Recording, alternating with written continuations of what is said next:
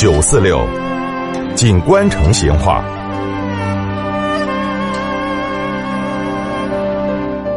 听众朋友，上个世纪的四九年以后，到八十年代末，成都的工业嘛就开始了一个全新的生长期。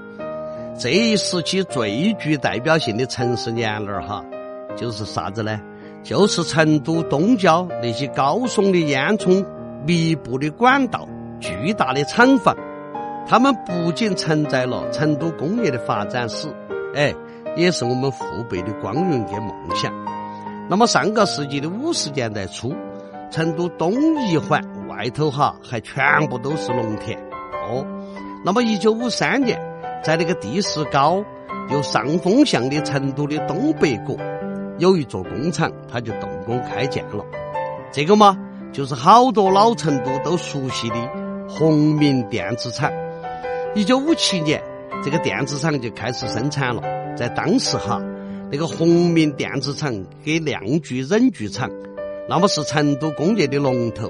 哎，他们的地位有好重要，我就摆个龙门阵，你就晓得了。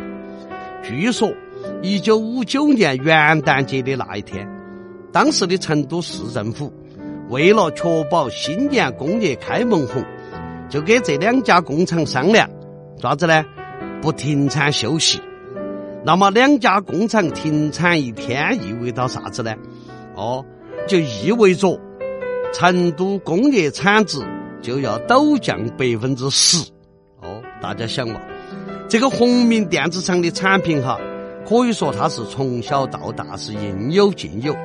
从那个三段一响口头的收音机，到后头的啥子电视机、洗衣机、电冰箱、空调、手机，再到现在的汽车电子。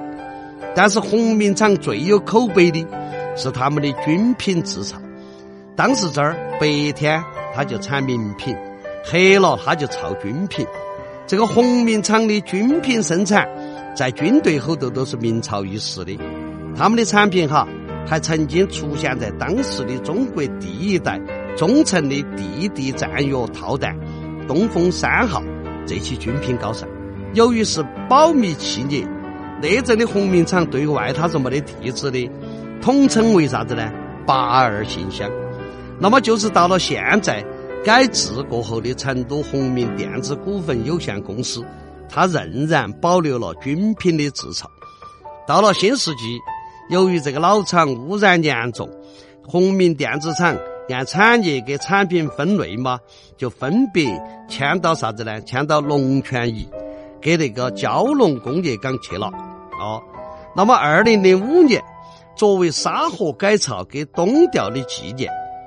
那么，原来鸿明电子厂的机修车间老厂房呢，就被改建为成都东郊工业文明博物馆，就原汁原味的展示了火红年代的那些青春的记忆，使那段历史作为成都记忆的断面被保存下来了。